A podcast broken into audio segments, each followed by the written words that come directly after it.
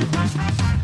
大家好，我是丽芳，这里是王立芳的亲子观点。每个亲子教养的学测都是个人观点所形塑的。你的个人观点、你的思维模式、你的教养模式，影响了你的孩子的思考。王立芳的亲子观点在许多收听平台都可以听得到。你有任何的疑问，想要跟我们联系，可以加入我们的粉丝专业，或加入王立芳的亲子观点来社群，跟社群里面的父母一起聊天、一起互动、一起思维哦。今天我们来聊一个议题哦，就是我之前曾经讲过哦，就是为什么现在的离婚率越来越高？现在离婚率越来越高的时候的原因是什么？是不是哦，跟以前的人不一样？没有，都是一样，都是人哦，都是经不起诱惑、经不起的人哦。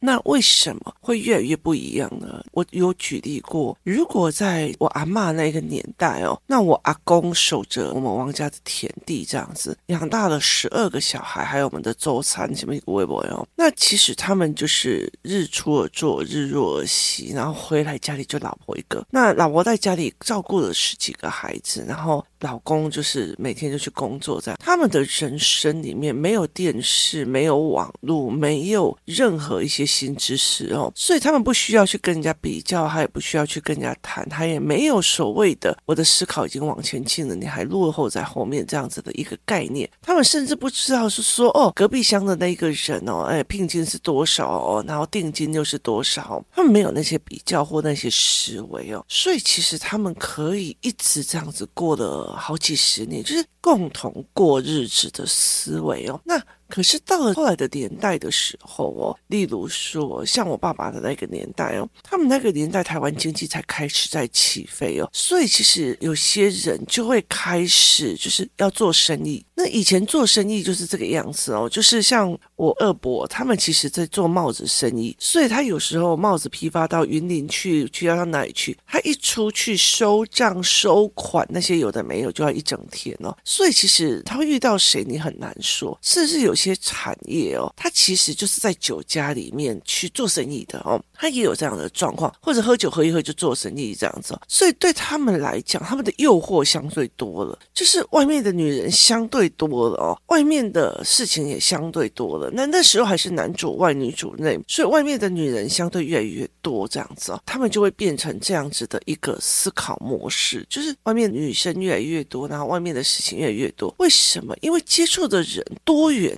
然后听到的事情多元了，好，那你今天如果是一个乡下的一个很乡间的一个太太，那这个老公他可能跑到台北去做生意，他看见了台北的女人，再回来看这个乡间的太太，就会哎，好，所以他就会有比较了，他就会有不一样的思维这样子哦，那。很多的人常常在跟我讲说，小孩长大就会好，想要讲到这，其实我就觉得说，他哪来的自信呢？就是他没有看到时代的转变，他没有看到这个时代的转变，他也没有看到这个时代的变迁哦。所以很大的一个原因在于是说，好，现在的育儿状况，以前哦，就是在我们庄子哦。在我们那个曾阿桃、曾阿伯哦，那以我爸爸那一个年代来讲，你看我阿嬷的小孩就十二个了，那扣掉就是呃很早就过世的那两个长辈，其他也十个一起长大，然后大姐们又差不多很快时间结婚生小孩，所以一直都会有小孩这样子一直在那边玩啊干嘛，所以他们的互动语言都会发展的很快。可现在小孩生出来就是电视阿嬷、电视保姆、电视加保姆，他们的语言没有。多元化，他们看到的人没有多元化，但是他们的多元化来自于哪里？来自于电视，来自于网络。那很可怕的一件事情是在于是，我们送小孩去学校之后，小孩子们在谈的事情哦，你知道吗？现在台北市一生一平板，一生一平板，有很多的小孩在上课的时候，是你有空就可以去拿平板来划的。其实我认识一个孩子，他几乎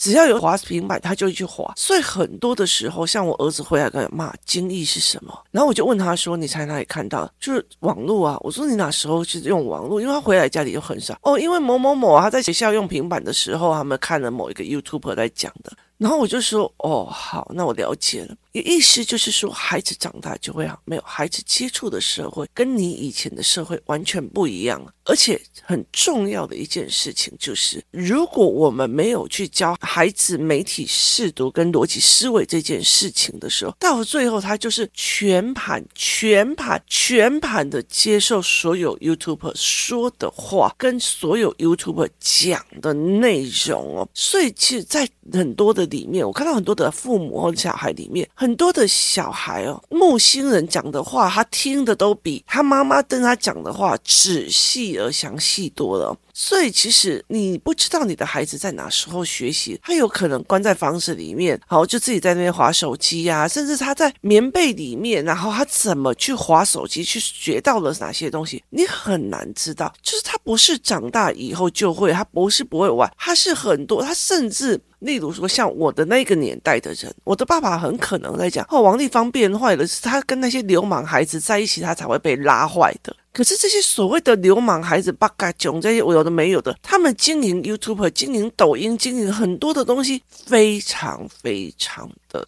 多，甚至流量还非常非常的好，所以其实你的孩子不需要去接触的坏小孩，而是这些人其实已经用 YouTube、小红书、抖音来教你的孩子了，教他怎么样扭动他的身体才可以促进浏览率，教他怎么样扭动他的屁股，他的。战术才会变得非常非常的多，所以为什么我会带领孩子去重新去做媒体识读的概念是一样？当我知道这个文本的 main idea 是什么，它的主要主轴是什么，后来我去看逻辑谬误的东西，去看了之后，或者去看，例如说逻辑的滑坡，我跟你讲，你这个小孩哦，就是早上永远都起不来。你昨天也知道，前天也知道。我跟你讲，你今天一定有知道。他的逻辑一直在往下延伸。我跟你讲，你书读不好，我跟你讲，你煮菜一定也煮不好。就是你书读不好，你就一定是个坏小孩。这事实上这是一个逻辑滑坡的一个概念哦。所以很多的孩子没有办法去理解，然后他就被指控。可是。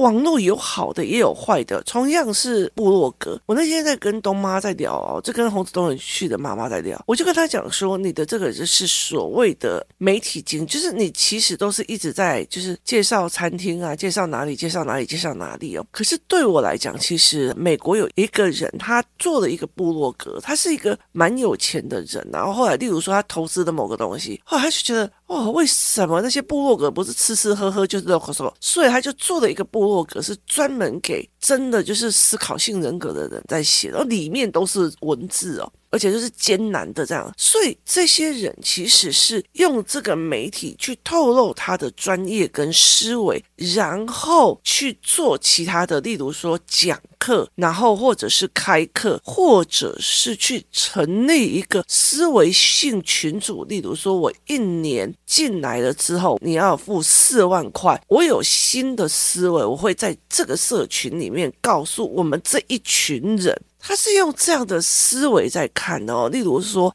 我一年要四万块，然后我就跟他讲说，我一个礼拜至少给孩子一个媒体试读一小时的课程，然后再加上阅读单这样子。他们就是就是用这样子的方法，是集体上来，然后集体就是所谓的知识变现的。所以每个知识变现的方式是完全不一样的哦。所以其实。你其实这可以可以清楚在看，有些孩子玩手机的模式就是去看抖音啊，然后去看那个 IG，哦，好美哦，好帅哦，怎样哦？可是他没有去分析那个内容跟思维，甚至没有去判断对错。那在这么多年你完全防不胜防，他 iPad 拿起来之后就开始一直看，一直看，一直看。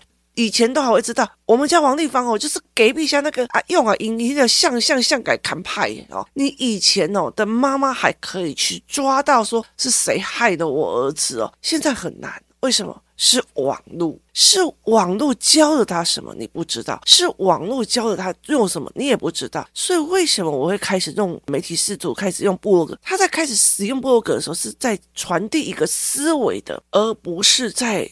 征求占流量跟订阅数的那个 focus 不是在这里，而是例如说，我当初在用部落格的时候，我是在做人生记录，我是在把我的思维留下来，加上包括我的 podcast。你知道我像我这样的人，如果我今天遇到了某些事情，我的思维我没有把它讲出来，或把它变成文本出来，它就会一直在我脑海一直转，一直转，一直转，转很久，很困扰，因为。你要有新的知识进来，再碾压，再转了，所以我必须要把它讲出去，或是写出去。写出去，讲出去之后，我有新的东西，然后就继继续再成长，再再把它整理。所以，Podcast 是我留下记录的地方，部落格也是我整理的一个地方。那很重要、很重要的一个问题，就是在于是，当我去演讲或者是我开课的时候，它是整个盘面的脉络一起教，它并不是一种散装。的思维，可是你要想想看哦，在孩子接触网络的这一件事情的时候，我觉得台湾的 YouTube，像台湾的 YouTube 或者是现在的 Podcast，有很多很多，它是整个往下。它为什么往下的原因在于是，它往下的原因在于是，你不管是蔡阿嘎或者是这些媒体，他用。取那个眼球量来做思维，它并不是说它真的有一个理念，然后例如说传达一个思维，传达一个思考模式，或者是我现在在做这个东西哦。所以后来其实我要去调整孩子们去面对这种 blog 或者是在媒体试读的一个概念的时候，我必须要带领他们一起去做这一块，这才是一个完全不一样的思考逻辑跟模式哦。那这也就是一个非常有。去的一个概念，就是你怎么带领孩子去看，你怎么带领孩子去思考，去这一件事情哦。所以很多人就在讲说，哦，嘿，我讲我就乖哦，就是被别人带坏的哦。我告诉你，在我爸爸那个年代，要抓出带坏王丽芳的人很简单哦，出名来几来几来，搞起来都出来一塞啊。你讲你去找他，我就打断你的狗腿这样子哦。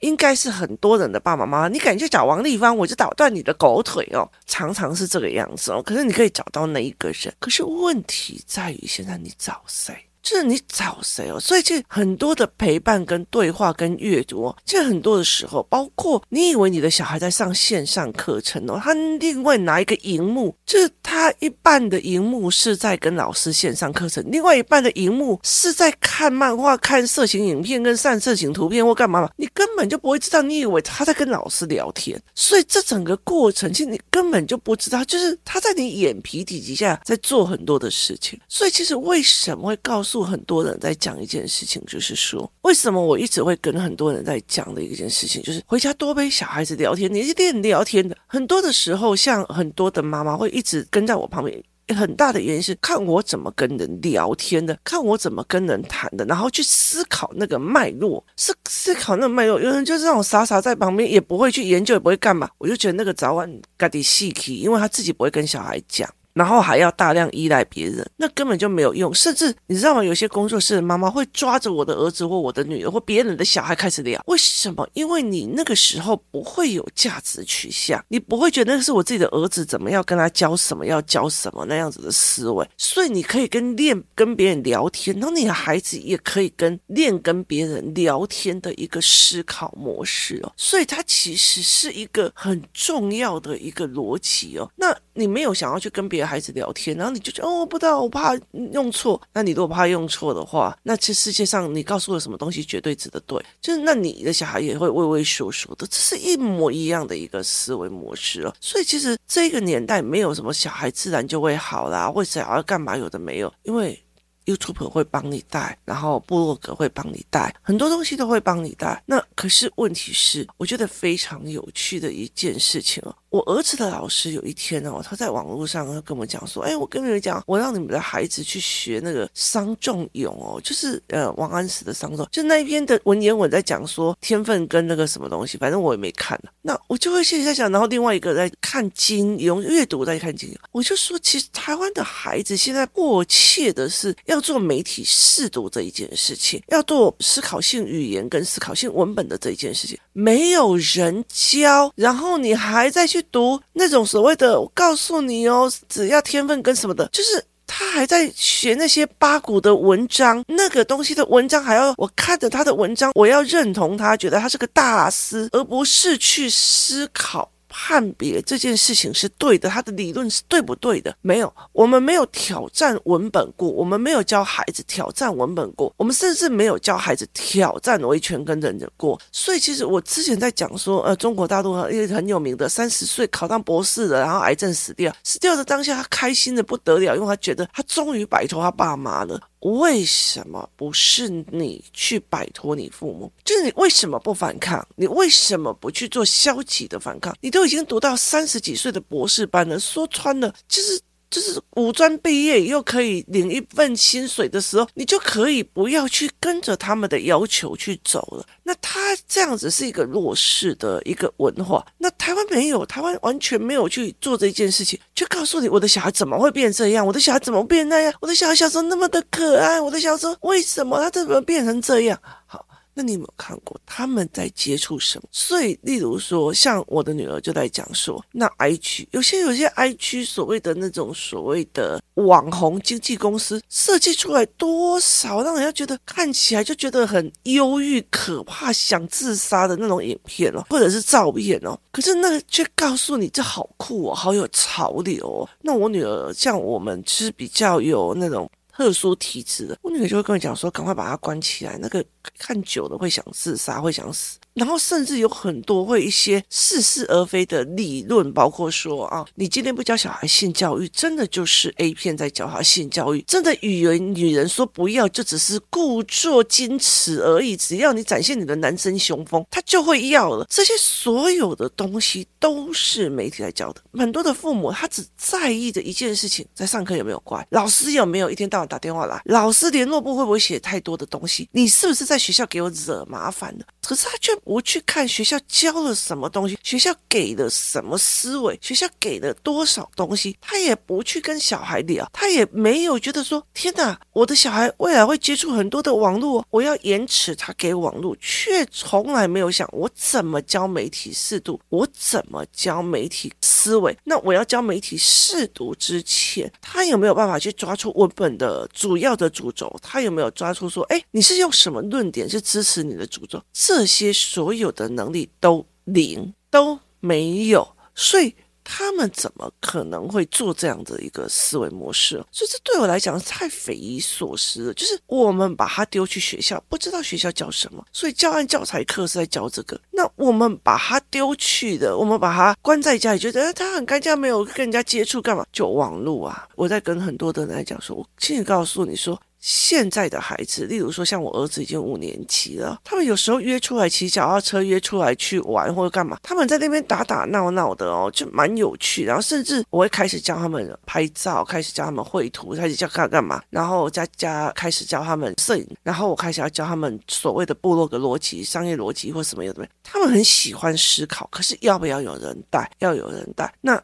很大的一个原因，我要教媒体识读。那你以后就会带着思考的逻辑去看所有的媒体，你甚至会觉得，哦，这个人的内容好无聊，像个耍白痴一样不看，跟好好笑。妈妈，我跟你讲，那么惊人好好笑，这是完全不一样的思维模式，并不是哪一个烂的 YouTuber 一样的小孩哦。这跟最近在讨论萝卜刀的。状况是一样，中国有一种三 D 打印出来的萝卜刀，它其实就是在那边耍的时候，咔咔咔咔咔咔很好玩。结果呢，很多人就说不要让他玩哦，他以后啊会产生暴力倾向，会干嘛？我就心想想，那你家里不要用菜刀。我就觉得那个逻辑是不一样的。那那你不要给他用网络，你不要给他用网络，用网络以后会怎样怎样？他会觉得爱上呃一直打电动。那你为什么不要讲说你要让他喜欢上思考？喜欢上思考以后，他就不会去喜欢那种无脑不思考的东西。这才是一个真正的东西。问题在于是因为你让他培养到一个会思考的小孩，太麻烦了。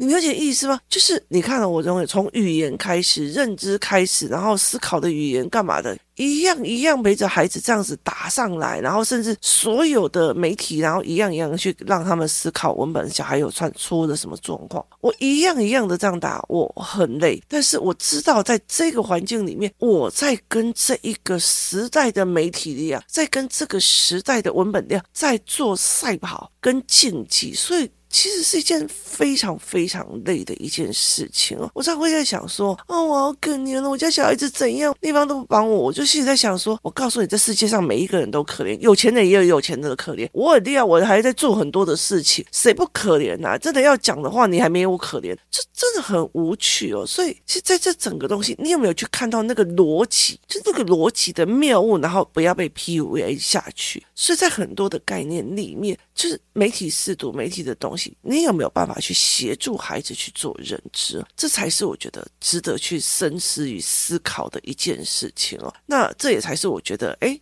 蛮有趣的一个感觉哦。怎么去跟孩子聊，或怎么去跟孩子思考这样子哦。我觉得这是一个非常有趣的一个概念哦。那其实很多的人就可以去思考，他要不要去做这一块，所以才会在讲说，这个年代里面你找不出来谁影响你的女孩子，他也不会长大就会好，他很快的还没长大他就歪了哦。所以是很累的一件事情，在这个年代生小孩真的蛮辛苦的，我自己都觉得我好累哦。那可是问题在于是，他也很过瘾。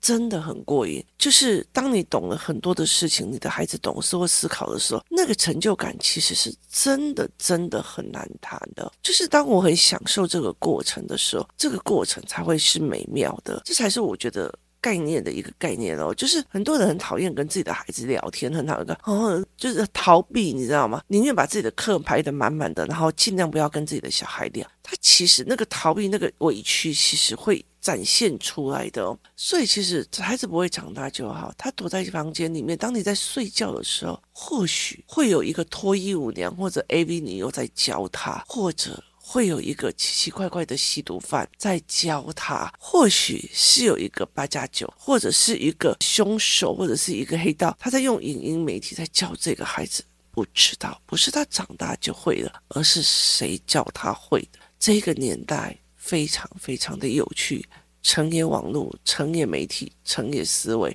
败也思维。今天谢谢大家的收听，我们明天见。